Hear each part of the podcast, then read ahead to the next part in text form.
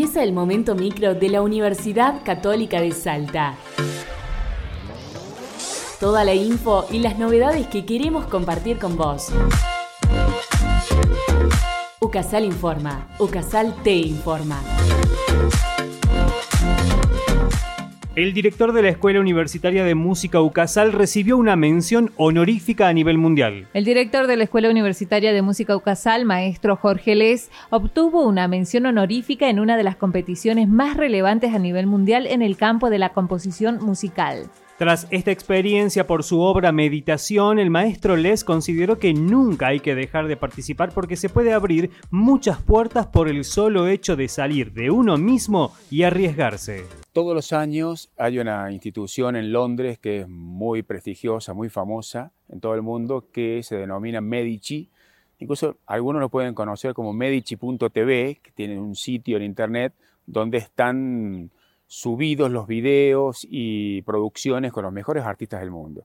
Bueno, ellos todos los años hacen un concurso de intérpretes, tanto solistas como música de cámara, y en este caso también participamos como compositores.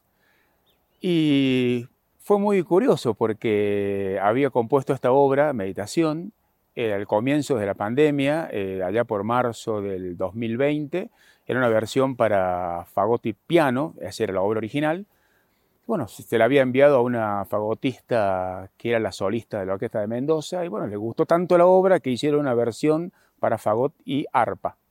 Entonces, bueno, grabaron un video, se tocó en público ya dos veces dentro de una programación oficial de la Orquesta Sinfónica y bueno, envié el video a, Londres y se ve que les ha gustado mucho porque bueno, está dentro de las categorías como una mención y era el primer concurso de composición que participaba, así que estamos muy contentos.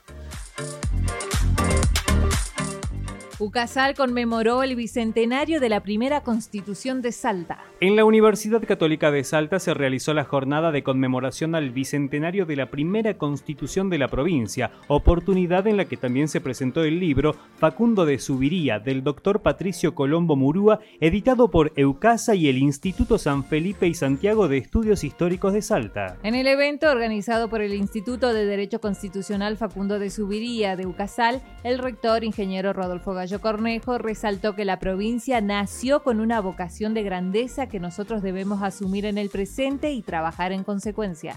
Primero, destacar el trabajo y el desarrollo de nuestro Instituto de Derecho Constitucional, que bautizamos este año con el nombre Facundo de Subiría, el cual es un ejemplo de continuidad, seriedad académica e incansable labor, lo que lo ha llevado a ser, desde mi punto de vista, la única referencia académica seria que se ha escuchado en este tiempo de reforma constitucional.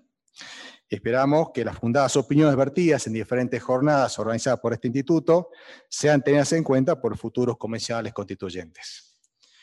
En segundo lugar, quiero poner en valor el trabajo permanente entre el Instituto San Felipe Santiago y la Universidad Católica de Salta.